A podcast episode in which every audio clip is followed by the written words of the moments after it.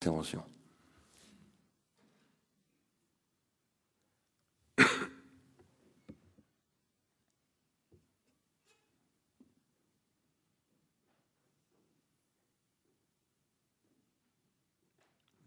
Ça marche, ça marche.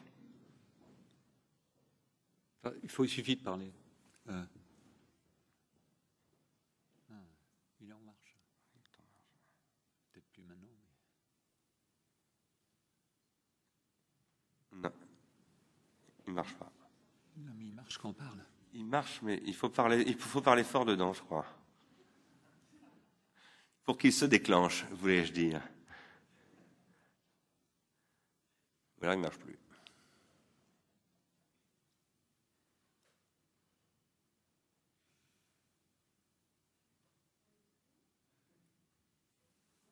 Alors, allez-y, je répéterai la question pour l'enregistrement, si vous pouvez parler fort.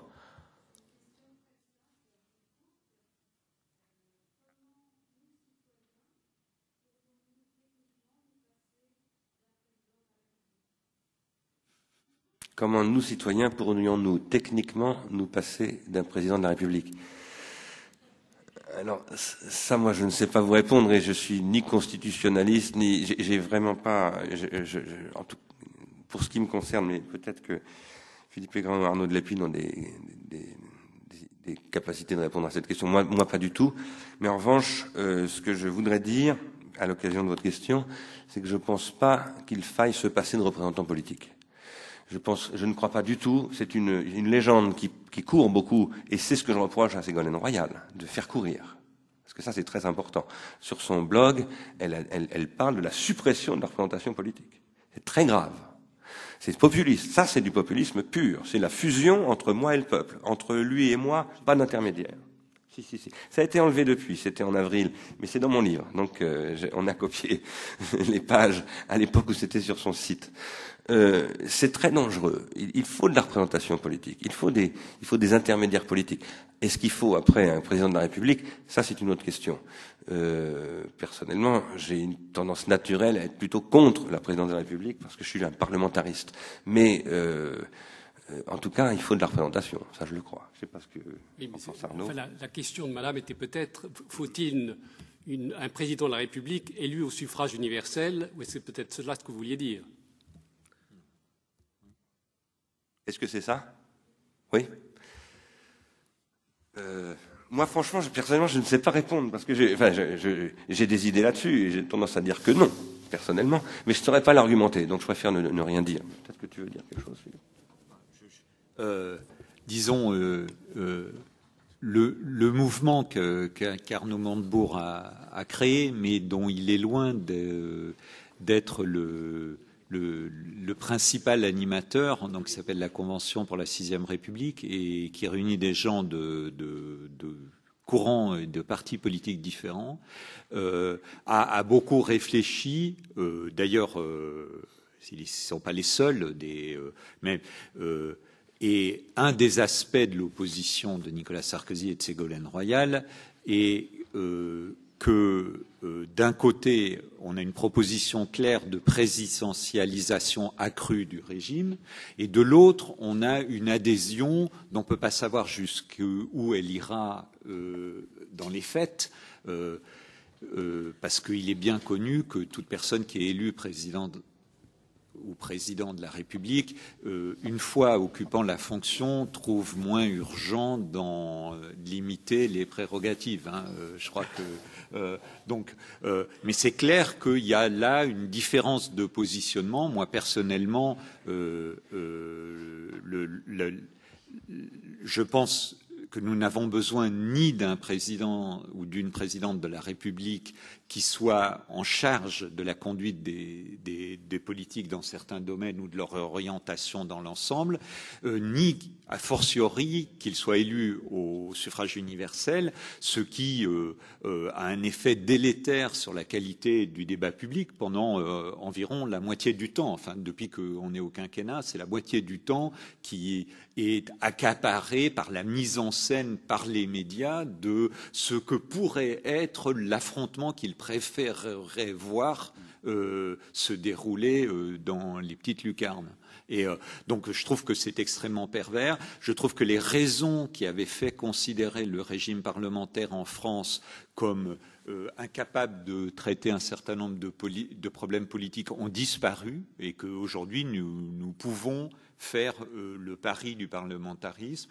Je trouve que la qualité de la délibération euh, dans les parlements, même dans des parlements aussi godillots que ceux qu'on a euh, en ce moment, n'est pas déshonorante comparée à ce qui se passe dans ce que j'appelle les médias centralisés. Donc moi, je suis fermement, euh, jusqu'à qu'on me prouve que j'ai tort, en faveur d'une parlementarisation du régime et d'un rôle de, pur garant euh, de la Constitution euh, pour le, président de la République. si je peux, oui, Mais si je peux ajouter un mot, une élection à partir du moment où on sait très bien que ce n'est pas au niveau français que ce véritable sont les enjeux, euh, mais par contre, qu'il faudrait donner plus de pouvoir à, l'Europe et plus de démocratie en Europe, euh, ça mériterait une réflexion de savoir si euh, un président européen élu au suffrage universel n'apporterait pas un peu plus de démocratie et donc et de meilleur fonctionnement de l'Europe en lui donnant cette légitimité que n'a pas aujourd'hui. pour moi, je n'ai pas suffisamment réfléchi là-dessus, mais c'est une réflexion que, qui mériterait d'être euh, approfondie. Il y a une question là. Euh, bonjour. Bonjour. Euh, c'est très intéressant ce que vous dites sur emploi-travail, parce que je m'aperçois que j'ai un emploi et un travail. C'est formidable. vous dites, monsieur, monsieur Stigler, qu'il faut dissocier la croissance et la consommation. Et vous dites également ne pas croire en la décroissance. Alors, euh, pourtant, quand je vous lis, quand je vous écoute, euh, j'ai l'impression que vos propos ne sont pas contradictoires avec euh, un projet de décroissance. Et pourtant, il me semble, en tout cas, et là il y a des économistes, donc c'est intéressant, que pourtant, une baisse de la consommation engage, je crois, une baisse de la croissance. Alors voilà, la question est de savoir un peu plus sur pourquoi ne pas croire en la décroissance. Merci beaucoup de poser cette question parce que je regrette toujours qu'on on l'aborde pas. C'est la première fois qu'elle est vraiment abordée ici et elle est très importante. Euh, j'ai évidemment une sympathie euh, directe, euh, comme ça, avec beaucoup de discours et d'arguments de, des personnes qui parlent de la décroissance. Mais je pense que raisonner en termes de décroissance est totalement irresponsable. Euh, si, ça, évidemment, tout dépend. La question est de savoir ce qu'on appelle décroissance. Si on appelle décroissance consommer moins de fuel, moins de protéines euh, gaspillées, moins d'eau. Tout à l'heure, avec mon épouse, en ce moment, on n'a plus d'eau chaude, donc on, se lave à l'eau froide. Du coup, on consomme 3 litres d'eau pour faire sa toilette. Et on passe d'un seul coup de 300 litres d'eau, enfin peut-être pas 300, mais disons 100 euh, litres d'eau à 3 litres d'eau. Et elle me disait, mais après tout, pourquoi on continuerait pas? Bon, euh, euh, ça, ce sont de vraies questions parce qu'on sait qu'il y a un problème de l'eau, on sait qu'il y a un problème du carbone, on sait qu'il y a bon, etc. Mais c'est limiter ou tendre, produire un nouveau modèle économique. Et c'est de ça dont je parlais tout à l'heure. Hein qui permettrait, et c'est aussi ça que j'appelle les milieux associés. Les milieux associés sont pas du tout ultra consommateurs de, de comme ça de, de, de, ils ne détruisent pas en principe, ils produisent. Ils, ils détruisent pas euh, les, les, éléments fondamentaux de notre euh, écosystème, quoi, normalement. Hein. Euh, ou en tout cas, s'ils détruisent, c'est pour produire autre chose. Si c'est ce qu'on appelle la décroissance, bien sûr, je suis pour la décroissance. Sauf que ça, dire ça n'a strictement aucun sens si, par ailleurs, on n'est pas capable de, progressivement, par un dispositif de biseau, de, créer des activités économiques euh, alternatives. Et ces alternatives économiques, ces, ces, ces, activités économiques sont des activités de croissance économique. Sauf qu'on va faire de la croissance non plus par l'accumulation de, de tonnes d'acier, la, consommation de tonnes de fuel euh, et, et la gaspillage de, d'hectolitres d'eau par jour, mais qu'on va faire de la croissance au sens de la croissance de l'intelligence collective. Moi, je dis intelligence collective parce que je parle individuation collective, et je crois beaucoup au collectif, euh, sans être collectiviste. Euh, mais euh, et, et, ça, pour moi, c'est de la croissance, c'est-à-dire qu'on fait croître euh, euh, des choses. Voilà. Dans ce sens-là, je suis pour la croissance. je pense que économiquement, il est indispensable euh, on n'est pas sorti, pour encore longtemps à mon avis, d'une organisation qui repose sur un investissement qui s'amortit, qui pour son, amortissement nécessite euh, évidemment euh, des économies d'échelle, etc., etc. Donc de la croissance. Mais il y a des économies. Par exemple, quand on, quand on lance une idée dans le monde du logiciel, et que cette idée, elle est reprise par d'autres, etc. Il y a un amortissement de l'idée, il, y a y a des économies d'échelle aussi, mais elles se font pas du tout dans le, de la même manière que dans le monde de ce qu'on appelle le monde de la croissance au sens euh, du monde industriel euh, classique. Bon. Et justement, toute la question, c'est, et c'est une des, je dois vous avouer qu'on essaye de monter une séance ici sur ce que serait une politique industrielle de ces modèles économiques, on a du mal, parce qu'on a beaucoup de mal à trouver des interlocuteurs du monde industriel. On voudrait que ce soit des gens du monde industriel qui soient capables de venir nous parler de ces questions. Mais euh, bon, ça viendra. Hein. Euh, on a encore du mal à trouver des gens comme ça, mais c'est exactement la question que vous posez. Qu'est-ce que serait une croissance dans, un monde comme celui-là, qui pour autant ne serait pas euh, une croissance euh, destructrice? J'espère que j'ai répondu euh, à votre question.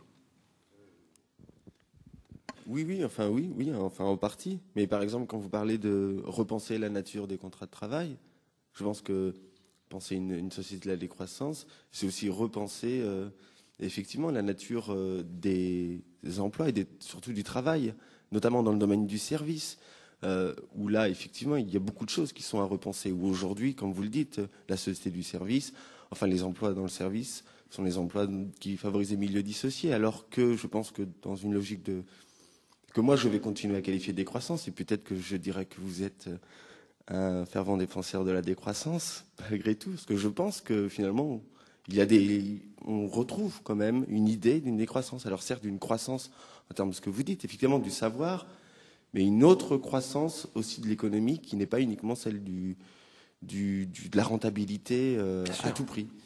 Bien sûr, non mais ça là on est tout à fait d'accord, mais là du coup c'est la question de où va la la plus-value et, et, quelle est la nature même de la plus-value? Est-ce qu'elle est quantifiable? Est-ce qu'elle est qualifiable? C'est ça la question. Et là, on est absolument d'accord, bien entendu. En tout cas, moi, je suis totalement d'accord. Peut-être que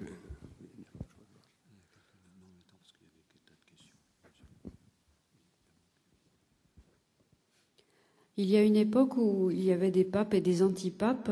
Est-ce que vous pensez euh, jouable de créer un blog anti-royal pour euh, dans la prédation de quelque chose qui n'est pas euh, souhaitable, pour faire une dérivation sur un modèle plus acceptable.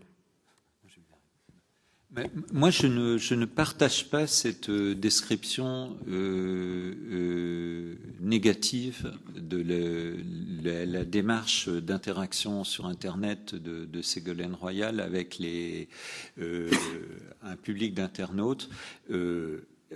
Et même si je partage le, une certaine révolte à la au soudain silence euh, sur la télévision de, de, Ségolène Royal, euh, parce que, je vis euh, presque comme une, méchanceté personnelle, parce que dans la conclusion de, mon livre Cause commune, j'avais euh, euh, salué le fait que, même si c'était de façon très incomplète, elle ait écrit un livre dans lequel elle osait critiquer la télévision, hein, qui s'appelle Les bébés zappeurs.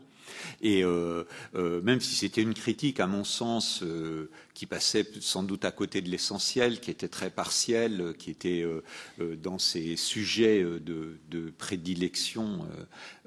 Néanmoins, j'avais dit, ben voilà, on a le droit et le monde, le ciel ne lui est pas tombé sur la tête. Alors, je suis très critique du fait qu'il y ait effectivement une fermeture du discours et je crois qu'elle vient clairement de la crainte de représailles dans l'accès la, à l'attention sur la télévision.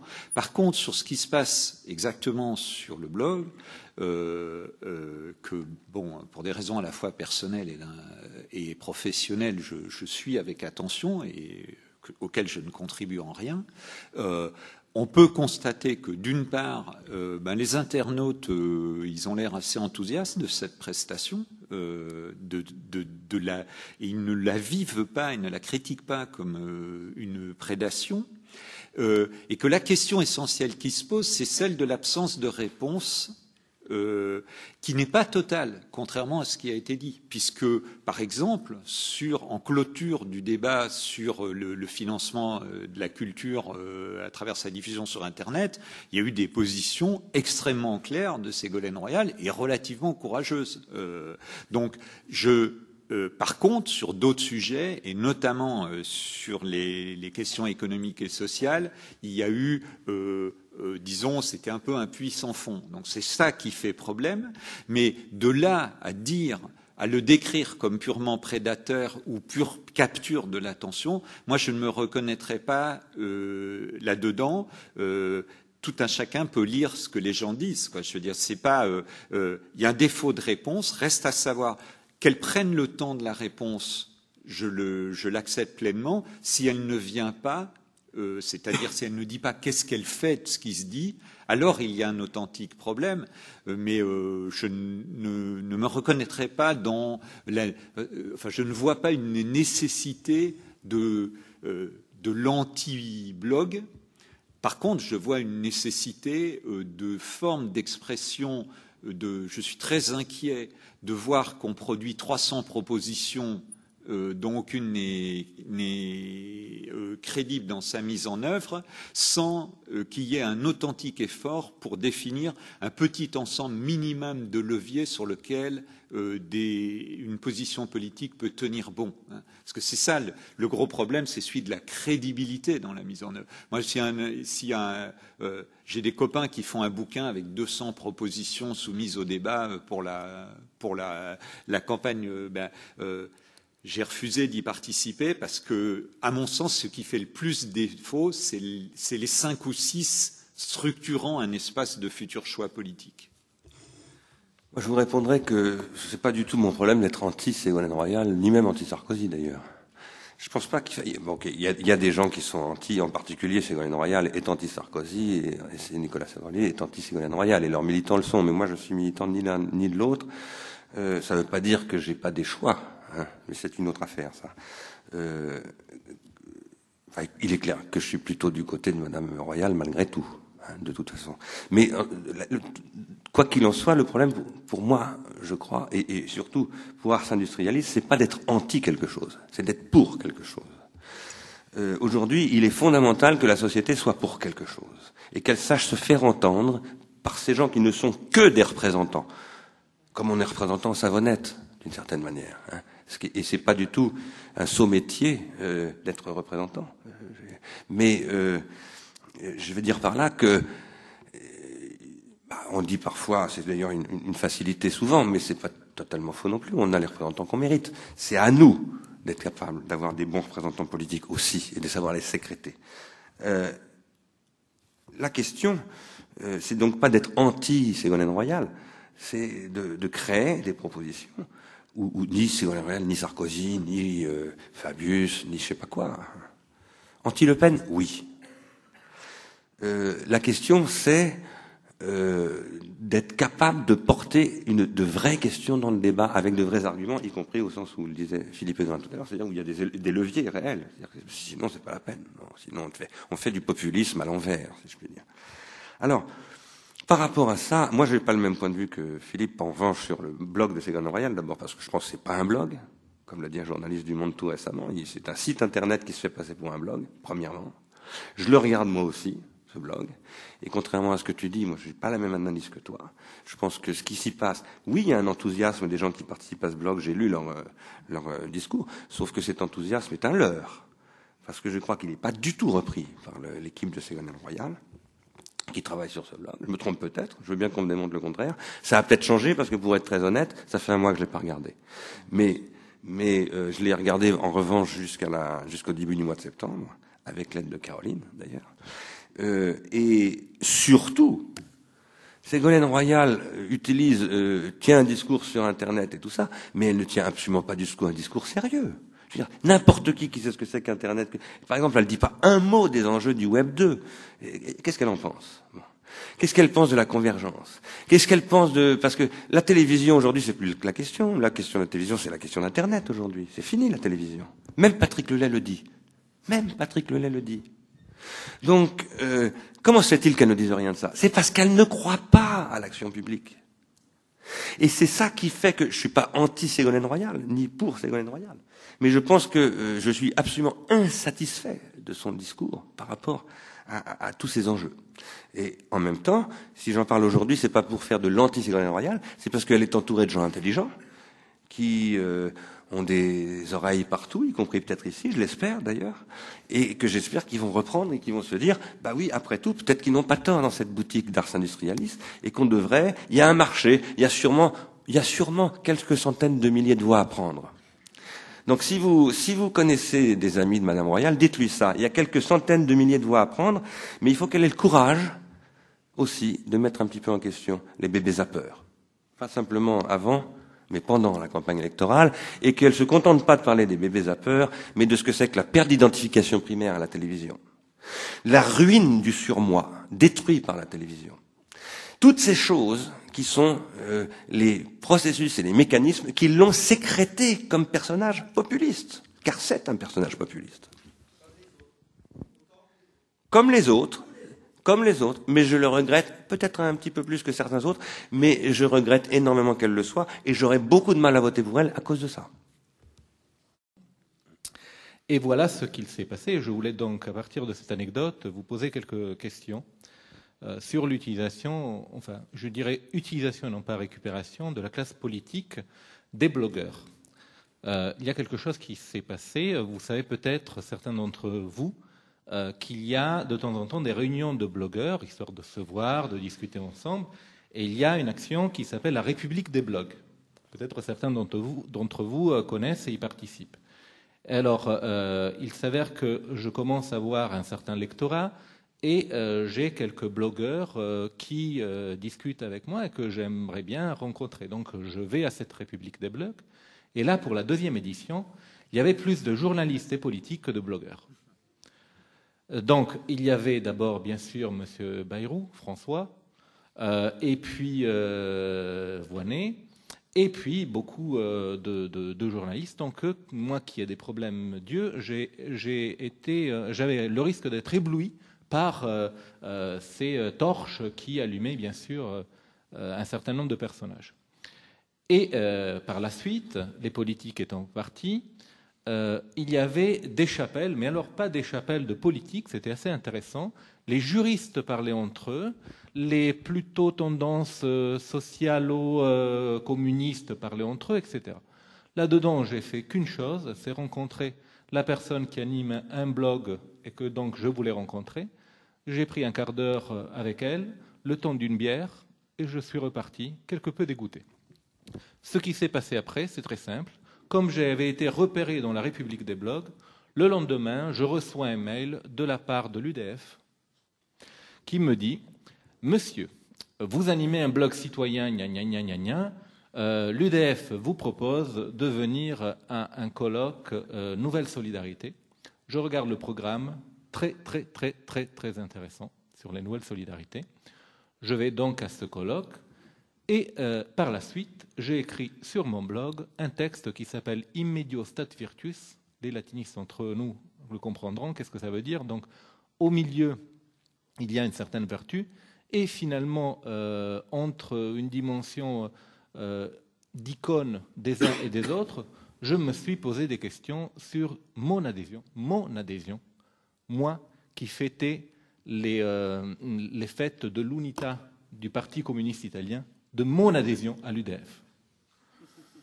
Donc, aujourd'hui, je ne vous dis pas comment l'histoire se termine, euh, mais aujourd'hui, voilà, la question que je vous pose, qui est très simple, on a parlé du Web de zéro.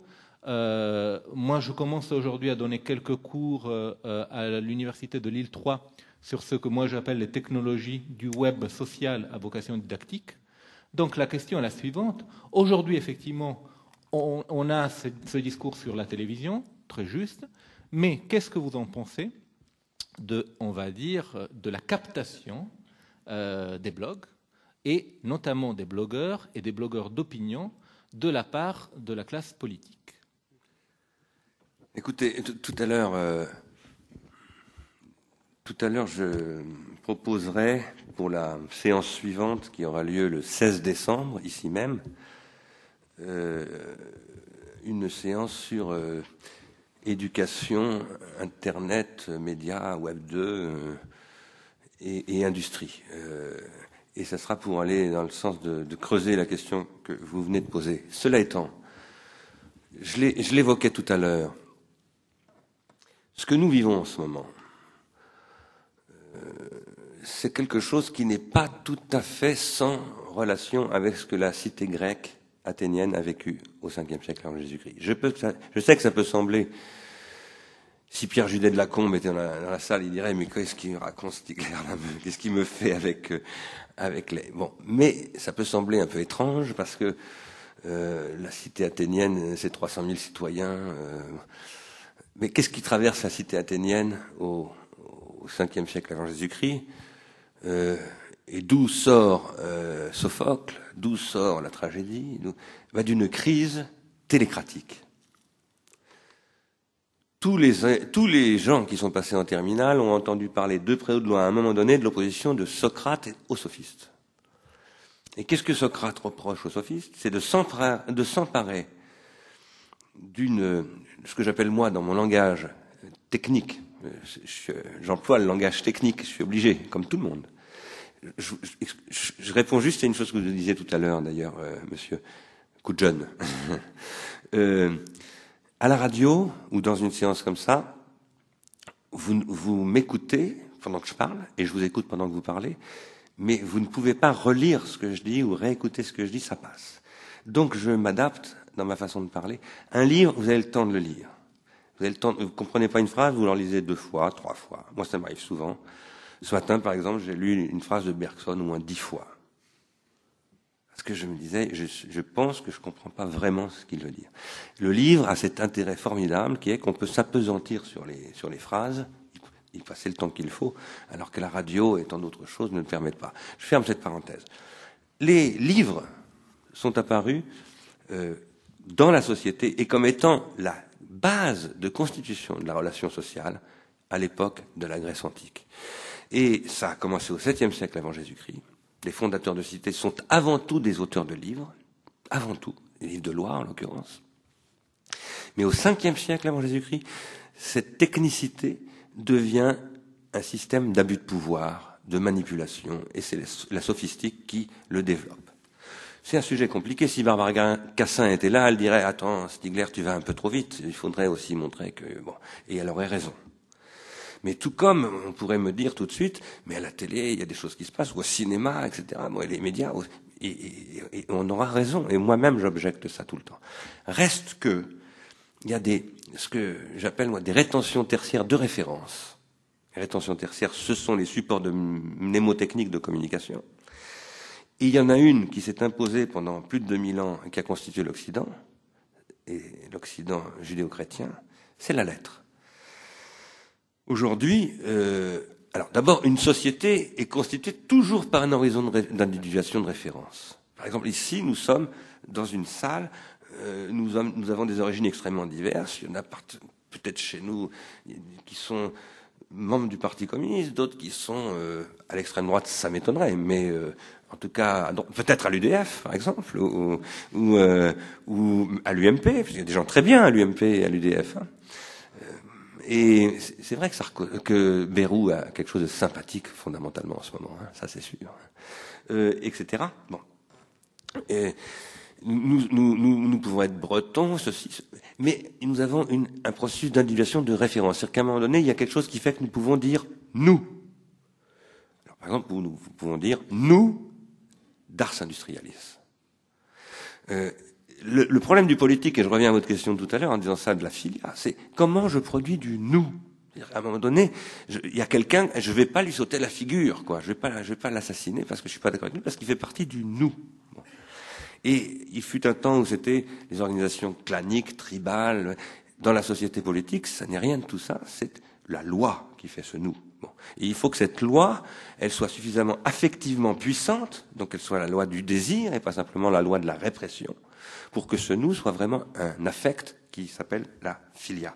Alors, par rapport à votre question, euh, il y a eu une époque où les, ce que vous appelez les politiques, on les appelait les sophistes, grenouillaient là aussi autour de ce qui n'était pas des blogs, mais les, mais les textes, les, la technique du texte. C'était les sophistes au départ, ce sont les instituteurs d'ailleurs. Hein. Les premiers sophistes, ce sont les, ceux qui instituent l'enseignement de la lettre. Le, le grammatistes, c'est l'instituteur, bon, et, et, qui devient progressivement sophiste. Bon.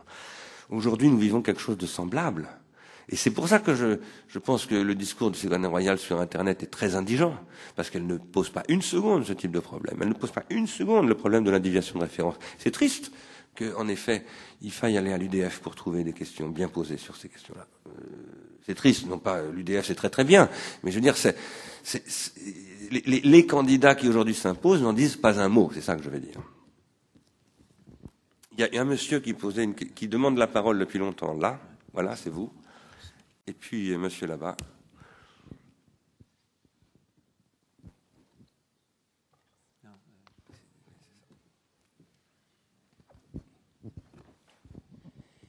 Oui, c'est la, euh, c'est la question du nous, du collectif, euh, je reprends, du corps social dont vous parlez par moments dans vos livres. Et j'ai l'impression que vous. Enfin, je trouve que vous minimiser les mutations sociales qui sont euh, en dessous que ce que, ce que j'appelle le lien social ordinaire dans la famille, dans les groupes, dans les associations, dans les collectifs.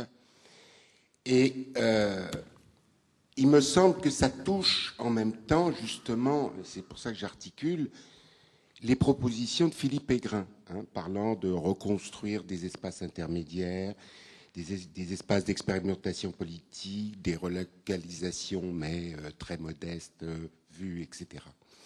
Parce que moi, je travaille assez sur les associations, les espaces locaux, c'est qu'il y a une rétraction des collectifs vers des formes privées, c'est-à-dire vers... Euh, euh, c'est des interrogations hein, que je vous lance. J'ai pas du tout de. Il y a des transformations, des engagements euh, bénévoles de citoyens qui sont, qui sont, enfin, vous le savez, instables, qui sont plus durables, qui qui passent d'une association à une autre. Donc, tout ce qui peut construire de manière un peu ordinaire le corps social, c'est-à-dire qu'il faut de la filia, il faut du temps. Hein, faut, s'apprivoiser, etc. Je ne vois plus les conditions quasiment anthropologiques de ce corps social ordinaire. Et ce que j'aurais tendance à, vous reprocher, je, dis, je dis le mot, c'est particulier, si vous êtes d'accord avec moi, euh, c'est particulier justement comment la télévision, la télécratie renforce justement cette émiettement des corps sociaux, des associations, alors tout ce qui concerne aussi, on a parlé de solidarité. Hein, Qu'est-ce que veut dire la solidarité? Et donc ça renvoie aux propositions que vous faites. Moi, j'ai pas mal réfléchi sur ces notions d'espace intermédiaire. On avait demandé un droit à l'initiative politique locale, etc. Et on s'aperçoit qu'à l'heure actuelle, au niveau de... Alors là, je reviens, excusez-moi, je suis un peu long peut-être, je reviens au niveau de la puissance publique, c'est la puissance publique locale qui, à l'heure actuelle, est totalement paralysée par une multiplication des règles hein, dont vous parliez. C'est-à-dire, euh, bon, en gros, maintenant, une décision au niveau local, vous ne savez même plus d'où elle vient. Il y, a des, hein, il y a des régulations dans tous les sens, etc. Et donc, pour construire ces espaces intermédiaires, c'est extrêmement difficile. Les associations sont prises dans un ensemble de mailles, de règles, de contradictions entre collectivités locales, euh, Europe, État, collectivités locales, etc. Et à l'heure actuelle, je suis très pessimiste par rapport à cette possibilité. Si vous voulez, comment réinventer Et alors, comment Je finis là-dessus. Comment réarticuler des nous qui me semblent demander des face-à-face -face, et des nous moi, j'arrive pas. Euh, Internet, comment on réarticule ces deux niveaux et comment Internet peut permettre peut-être de réinventer des espaces euh, intermédiaires? Je, trouve que le mot est très juste. Hein.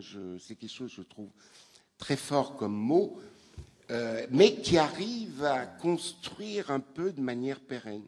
Excusez-moi si je n'ai pas été très clair, mais j'ai voulu peut-être dire trop de choses.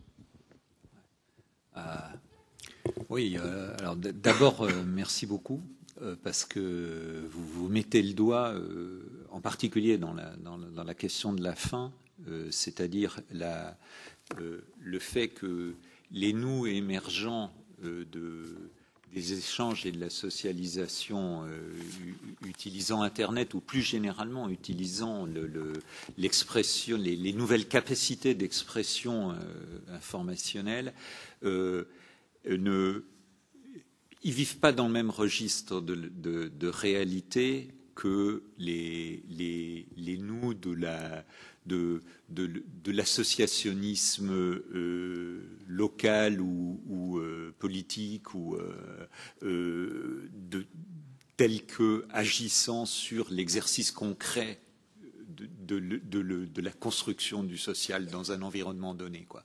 Ils sont, et, pour moi, le ce qui se passe quand on va euh, dans euh, la difficulté des blogueurs à se rencontrer sans que ce soit euh, agi par des politiques, moi c'est encore pire, c'est Madame Boutin hein, qui vient de m'inviter. Hein. Je, je, suis comme vous un vieux blogueur d'opinion, j'essaye de discuter avec tout le monde, donc je discute avec Madame Boutin comme avec les autres, hein, mais on est quand même très surpris quand, quand on publie du blog d'opinion depuis un an et demi, puis le premier politique qui, qui, que vous connaissez pas directement, qui vous invite, euh, c'est Madame Boutin. Euh, euh, donc, il y a le problème, un autre exemple, disons, de, de cette difficulté de à faire que s'entremêlent ces deux plans aussi importants que l'un de l'autre de la reconstruction d'espaces de, politiques. Euh, euh, c'est euh, euh, lorsque vous faites du débat sur Internet, hein, quand on fait du logiciel libre, euh, bah, on fait trois ans un logiciel, puis un jour on dit oh, ça serait chouette qu'on boive une bière ensemble. Quoi, hein. euh, donc, euh, il n'y a pas de problème. Pourquoi? Parce que faire du logiciel, on est dans l'intermédiaire, dans un autre sens, c'est-à-dire on est dans, l'outil indépendamment de, du sens. Donc euh, euh, les gens les plus divers peuvent collaborer sans euh, la resynchronisation de la confiance qui vient du, regard face à face. Dans le politique, 15 jours, c'est le désastre. Moi, j'organise du débat public sur Internet, donc je, sais que je dois avoir une resynchronisation permanente par la rencontre physique ou par des échéances qui se situent dans l'espace physique. Par les...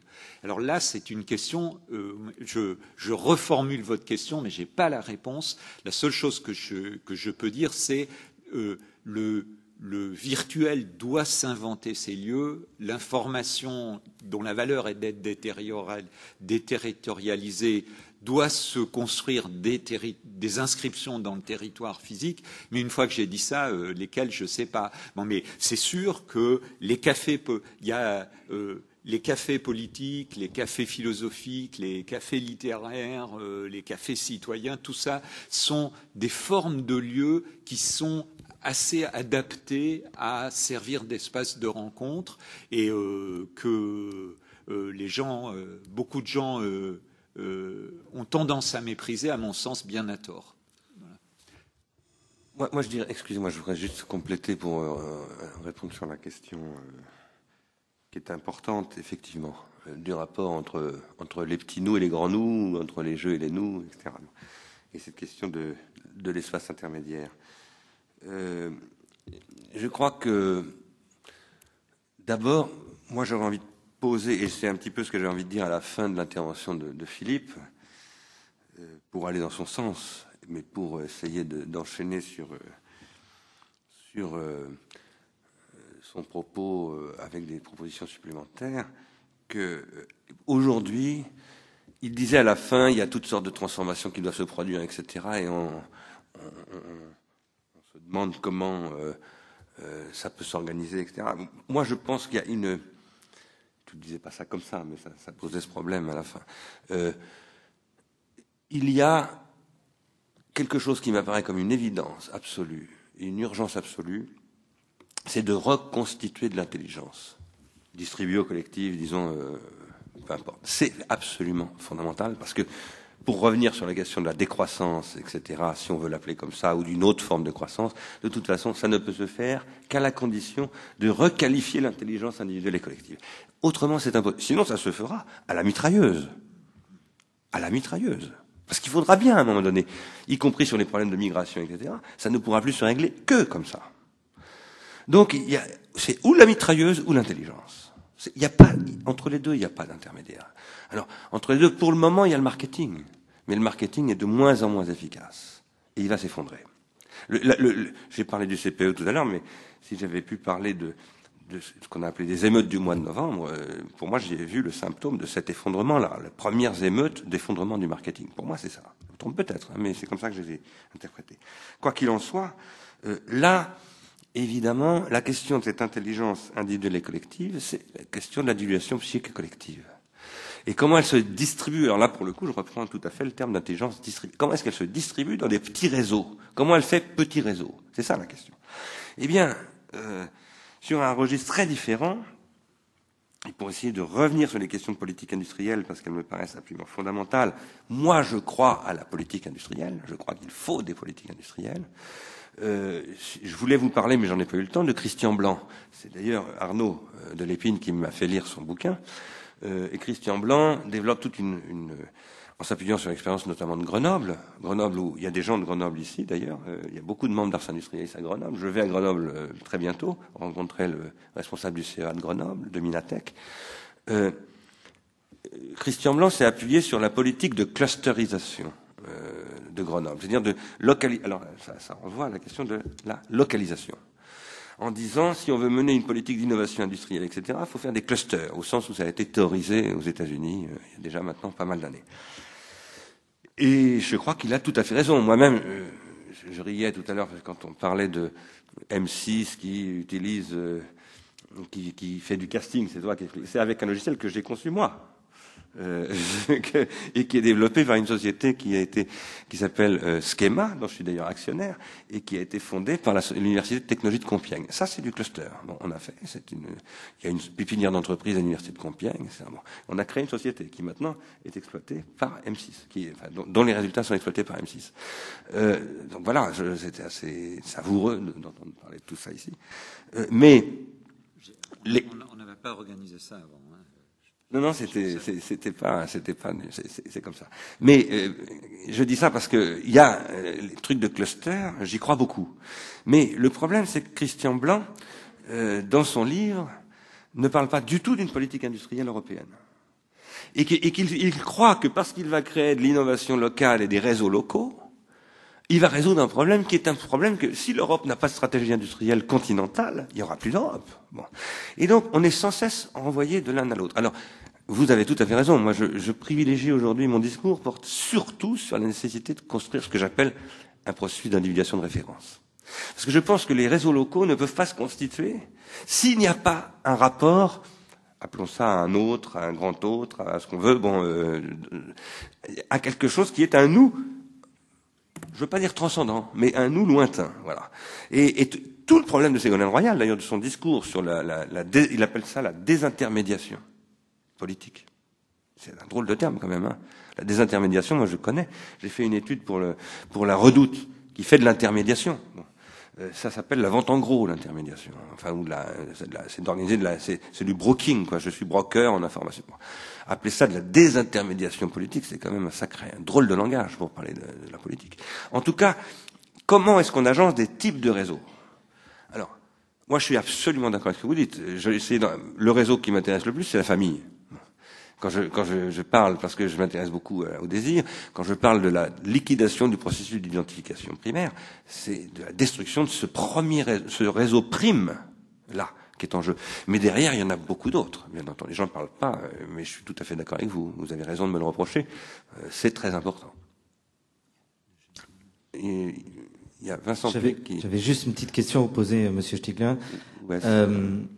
Il y a un de vos collègues qui dit, et je crois que c'est Régis Debray, qui est philosophe comme vous, pour augmenter vos chances, augmenter vos luminances. hein, c'est-à-dire passer dans les médias. Comment on peut reprocher aux personnes politiques d'utiliser tous les médias qui sont là, puisqu'on dit maintenant qu'un Français va regarder la télé 100 000 heures dans sa vie. 100 000 heures dans sa vie, ça fait 11 ans et demi. Comment on peut reprocher aux hommes politiques d'utiliser les médias qui sont là, que ce soit d'ailleurs la télévision évidemment, ou maintenant Internet, puisque pour répondre à coup de vieux, euh, je veux dire, les politiques, ce sont les rois de la récup. Et là, je suis d'accord avec vous. Ce sont les rois de la récup. Ségolène, comme tous les autres. C'est-à-dire que vous vous parlez sur, de votre place de philosophe. Et encore une fois, je vous écoute, et je suis passionné par ce que vous dites, parce que vous êtes philosophe. Mais si vous vous mettez sur la scène de la politique, vous allez avoir une logique de politique. Le politique, lui, il veut séduire. Il veut récupérer ce qui marche. Maintenant, les blogs, ça marche. Donc le politique, il l'utilise, il récupère. Alors là, vous avez raison complètement, à 100%. C'est lorsque vous dites, je dénonce ça. Vous avez une, une posture dénonciative que je partage.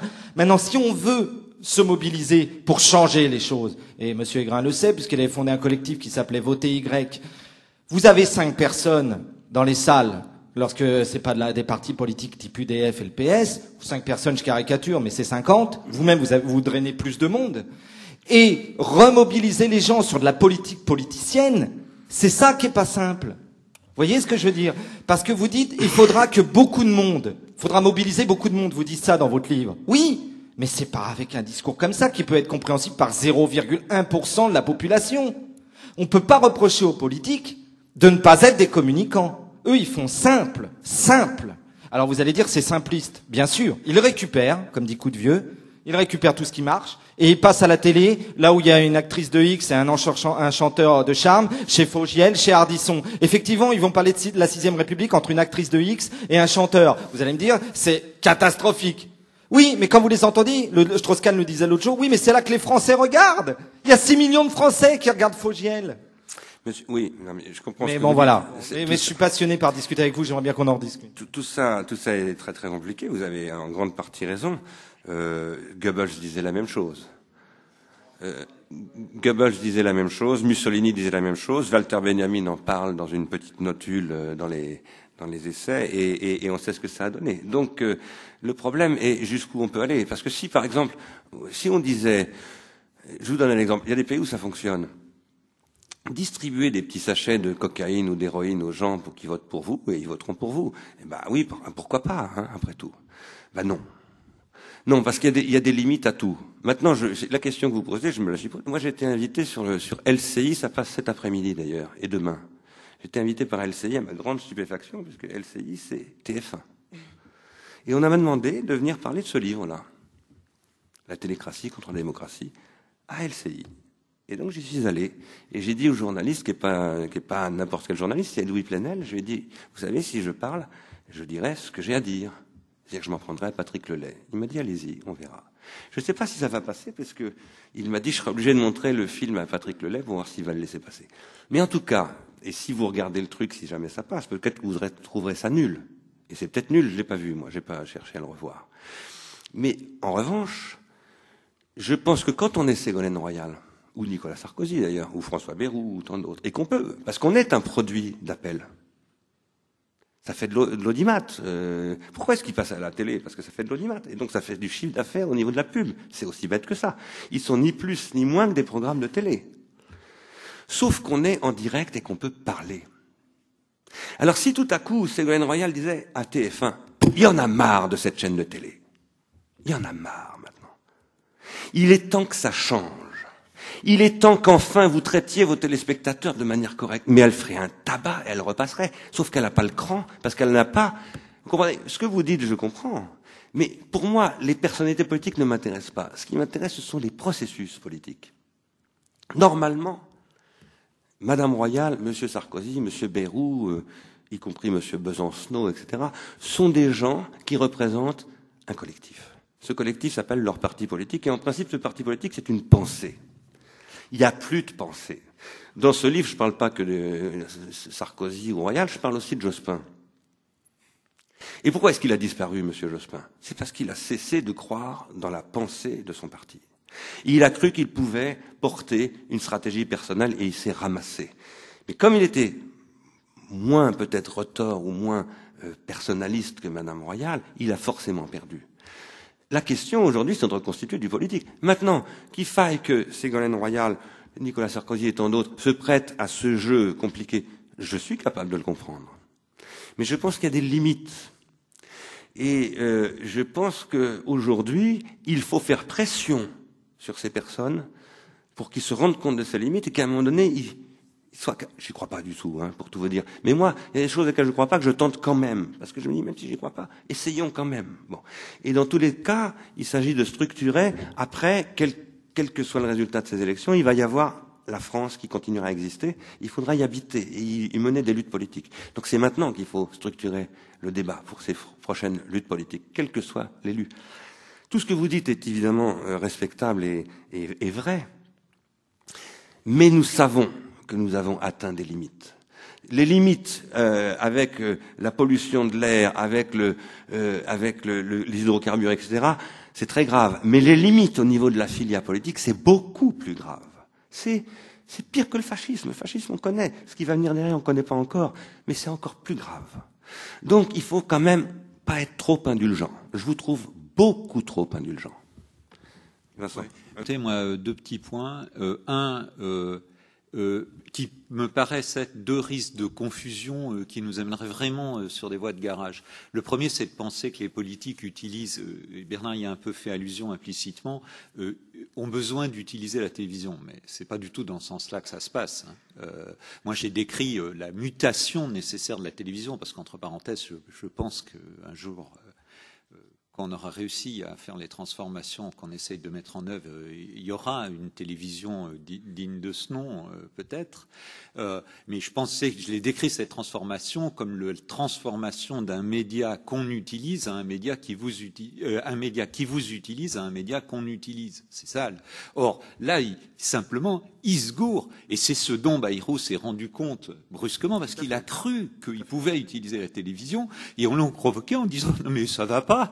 Euh, euh, vous croyez tout de même pas que pour vous faire plaisir, on va vous laisser nous, utiliser Nous, euh, on veut du bipolarisme parce que c'est ça qu'on peut vendre. Quoi, hein euh, donc, les, les bon, c'était naïf de sa part. Et entre parenthèses, M. Bayrou, s'il voulait qu'on croie vraiment euh, ce qu'il dit euh, sur Internet, il devrait virer Chanel Fourtou de son parti d'abord. Euh, y euh, euh, parce que son parti héberge en même temps le, pire absolu de la, production de la démission du, politique.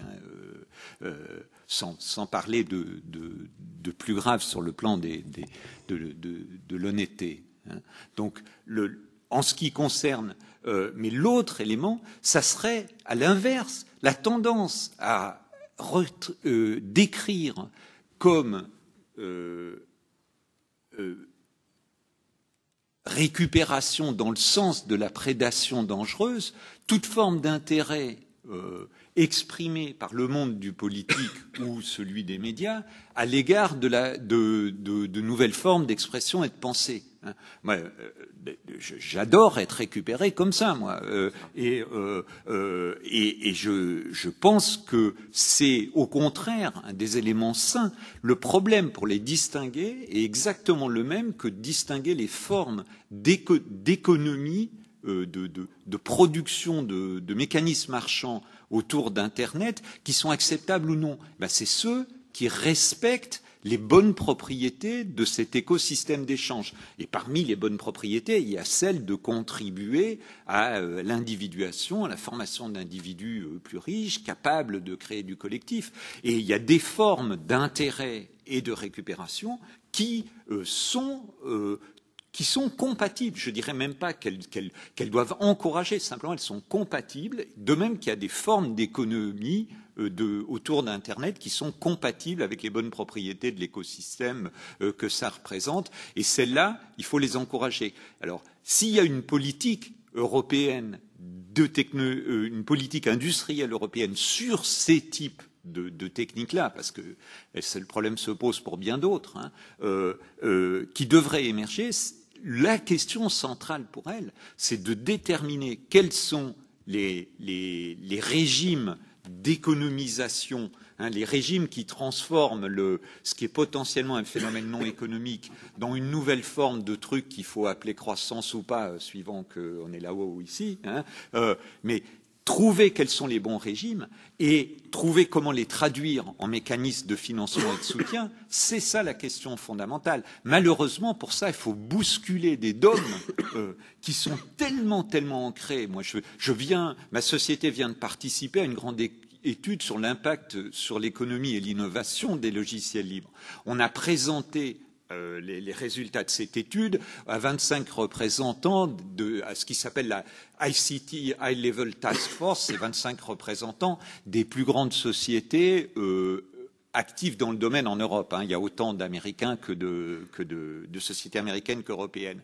Bon, mais euh, quand on voit le niveau de débat dans les enceintes de préparation de la politique européenne, hein, c'est-à-dire, je ne parle pas des réactions des industriels eux-mêmes qui, qui, sont explicables par leur, par leur stratégie, mais le, le, niveau de débat qui entoure ça, on est malheureusement très pessimiste. Et moi, je suis comme Bernard, je ne, quand je suis pessimiste, j'y vais quand même. Hein. Euh, mais euh, il faut y aller quand même. Et ce n'est qu'au niveau européen que ça pourra arriver. Les efforts de, de, euh, de passer à côté euh, par euh, l'agence de l'innovation et ça sont, à mon sens, voués à l'échec et, produiront des, de ce que j'ai considéré comme des régressions. Mais je suis, je suis, trop long pour vous répondre. Il y a d'autres gens qui veulent. Une question de Vincent Puig à la main. Oui, merci Vincent Puig, donc je travaille au Centre Pompidou.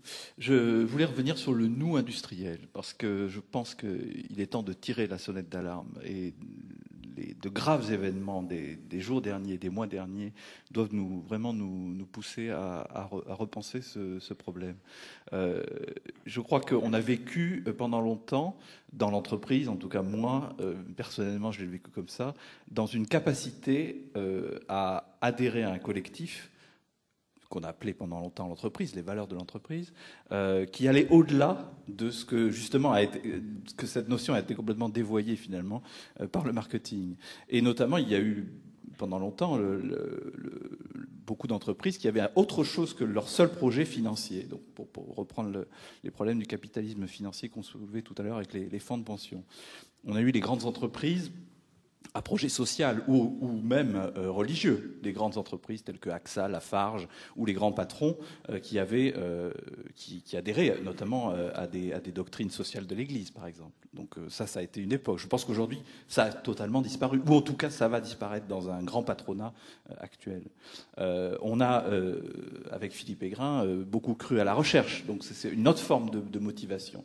Au Centre Pompidou, on croit, on pousse les entreprises et des industries culturelles, et on essaye de de, faire en sorte que ça ne devienne pas euh, la même chose qu'une industrie financière et, capitaliste, enfin capitalisme financier.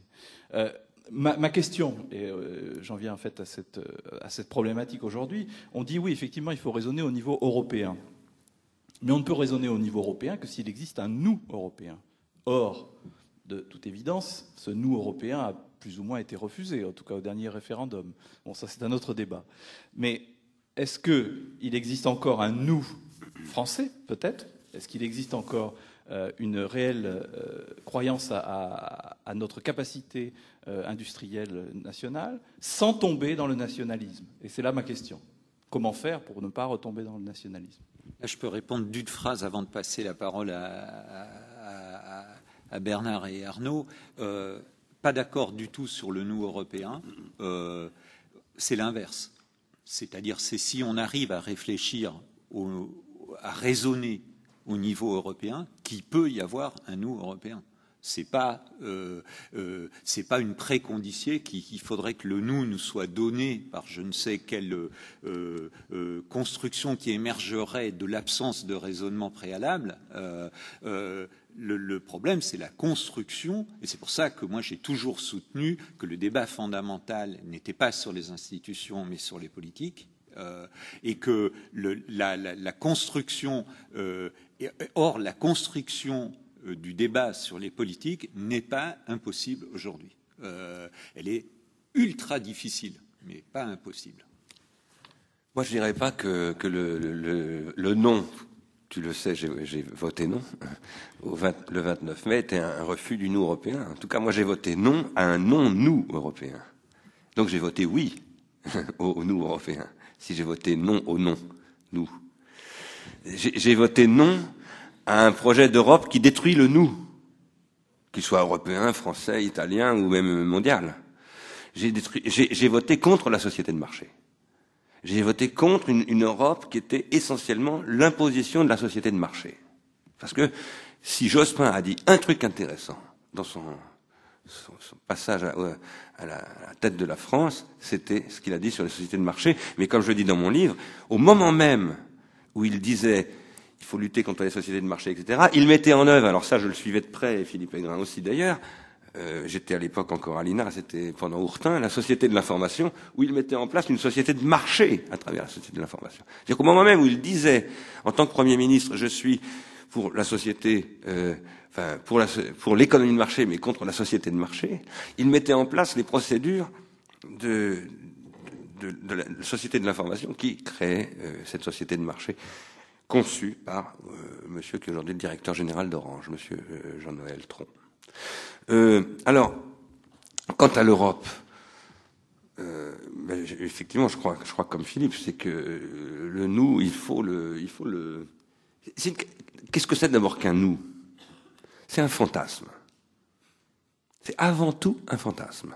Qu'est-ce qui nous fait dire nous? Moi, qu'est-ce qui me fait dire nous? J'en ai longuement parlé dans le passé nous les Français, c'est un pur fantasme. Je m'appelle Stigler, j'ai pas, j'ai pas des racines. Euh, bon, objectivement, le passé familial de la famille Stigler et Trottmann, puisque c'est, je suis le résultat de ces deux familles-là, n'a rien de très français. Et pourtant, je projette l'avenir en France et je me projette comme français. Et si jamais j'émigre, parfois j'y pense. Euh, aux États-Unis, au Canada, ou je ne sais où, très très rapidement, je deviendrai américain ou canadien, et en tout cas mes enfants le deviendront, et ça sera voilà. C'est un pur fantasme. Autrement dit, c'est une projection. Et c'est une projection euh, avec une capacité de projection nationale ou continentale, euh, non pas identitaire, parce que pour moi c'est pas de l'identité qui se constitue, c'est de la singularité, cette capacité de projeter de la singularité dans laquelle je me reconnais, la singularité de l'aventure européenne.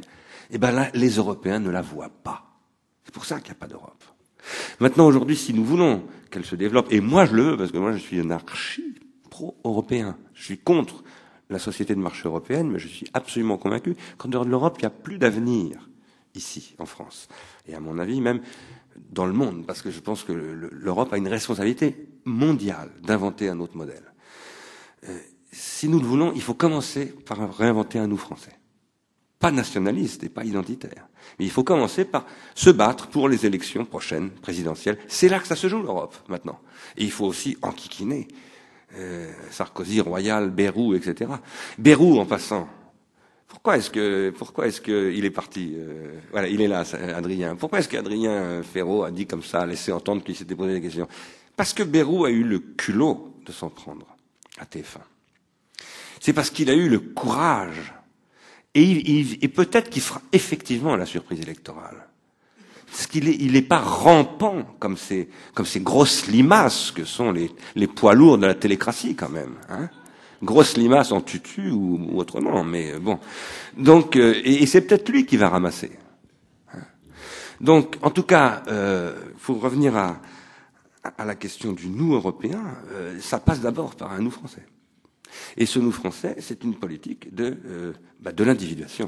Euh, je crois que constituer un nous français aujourd'hui, c'est être capable de dire au niveau français, nous les Français, nous ne reconstituerons une individuation française qu'en étant inventeurs d'un mode de vie européen, qu'en contribuant à, l'invention d'un nouveau mode de vie européen, et en particulier à travers ces technologies de l'esprit dont Ars Industrialis parle. Vous voulez dire un mot, Bonjour.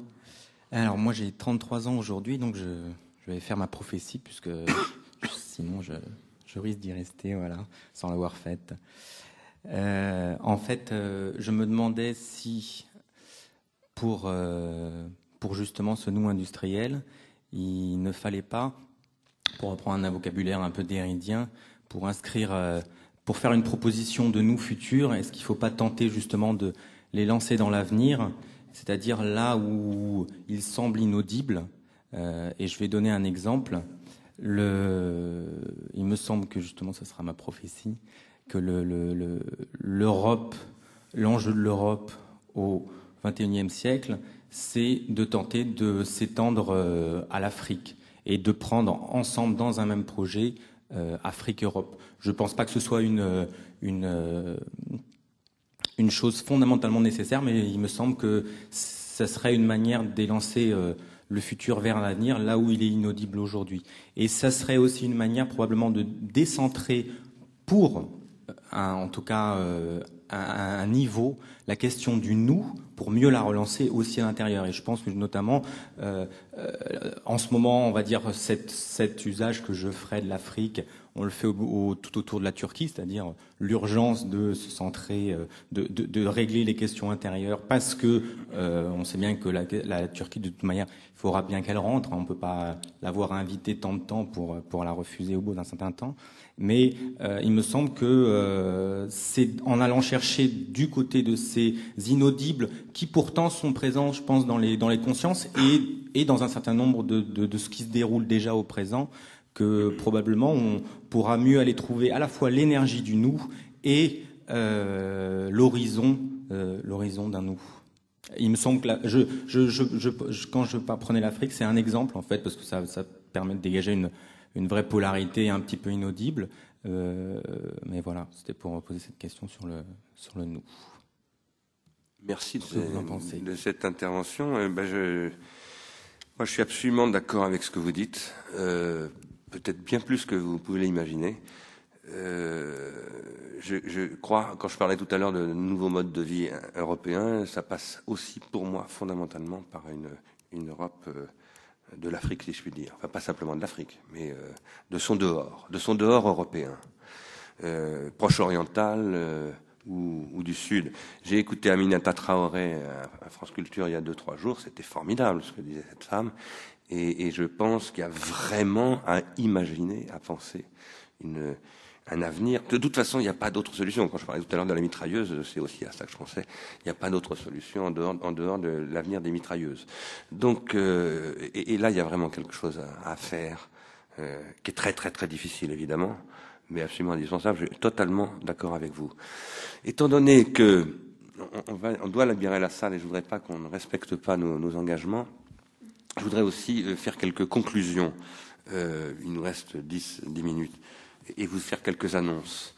Euh, J'espère qu'on va revenir sur les questions de politique industrielle euh, dans les prochaines séances, parce que c'est quand même ça la question fondamentale. Et je, ré, je, je redis euh, à Arnaud que, évidemment, c'est au niveau européen qu'il faut les poser. En effet, comme il le dit.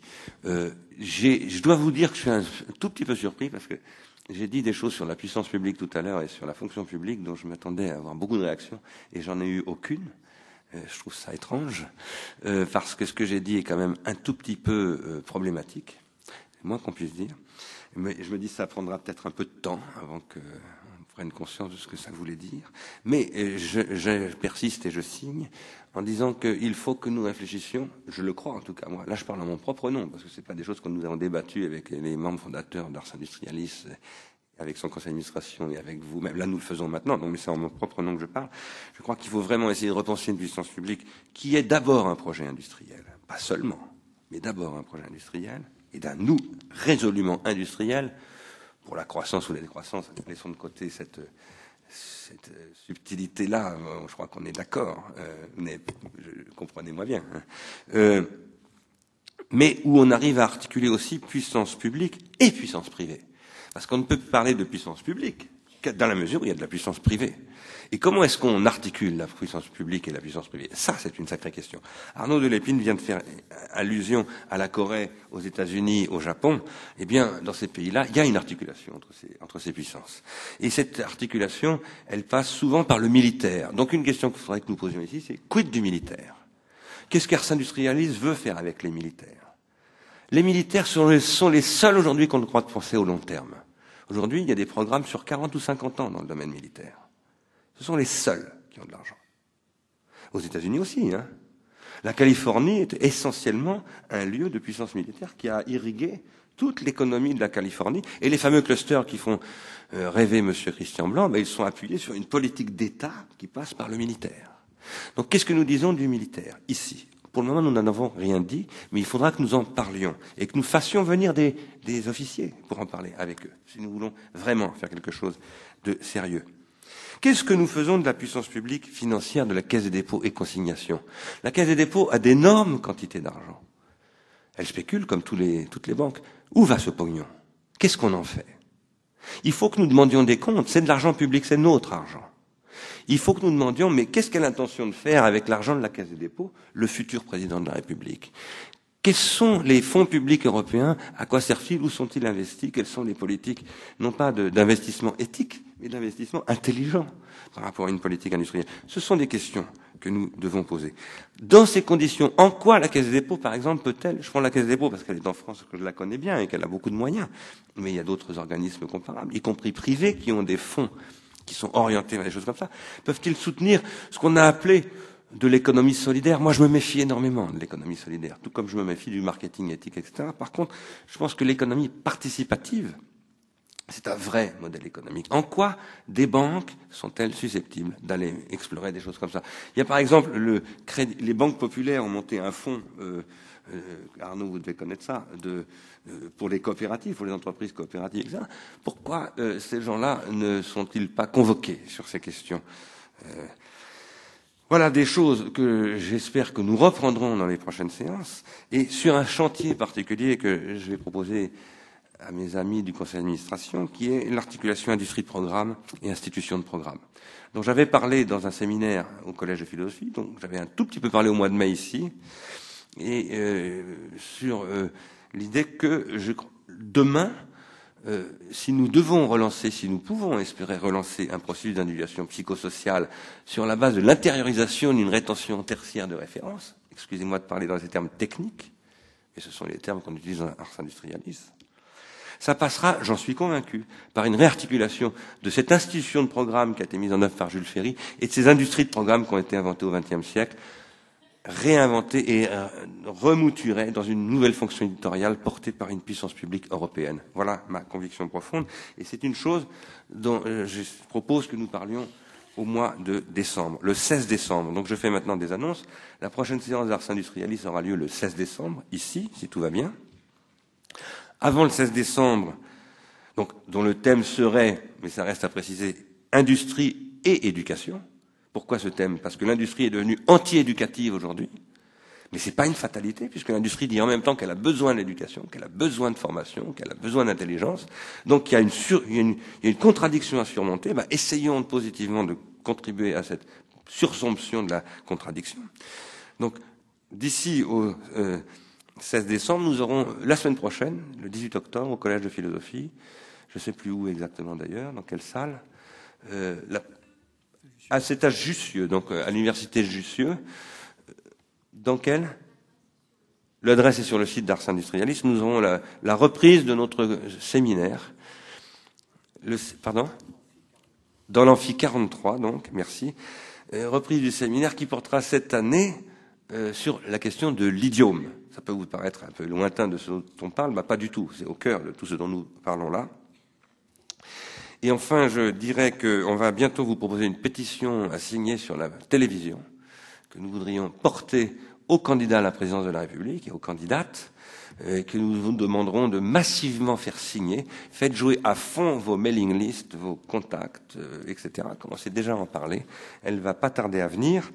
Et puis, je voulais saluer Bernie Geoghan, Dionysos qui vient de partir, mais qui est un doctorant de l'Université de Chicago, euh, qui était là tout à l'heure, il vient de repartir, et deux amis italiens, dont euh, Fabio Trappani, qui est ici, euh, sicilien exactement, et un autre ami italien qui est venu d'Italie, de Bergamo, pour assister à cette séance. Donc, il est là. Où ça? Est-ce qu'il est encore là? Je ne le vois plus. Ah oui, d'accord, voilà, merci. Et, voilà, je, tiens à le saluer et à, vous rappeler qu'Ars Industrialis, c'est international. Il y a des gens qui sont membres d'Ars Industrialis sur pratiquement sur tous les continents aujourd'hui, je crois. Voilà. Euh, je pense qu'il faut qu'on arrête. Vous voulez ajouter quelque chose, messieurs? Est-ce que quelqu'un veut dire quelque chose? Non? Dans ce cas-là, merci beaucoup de votre patience et de votre euh, fidélité et à très bientôt.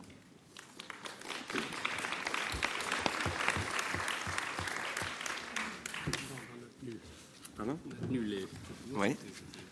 Bon, ça.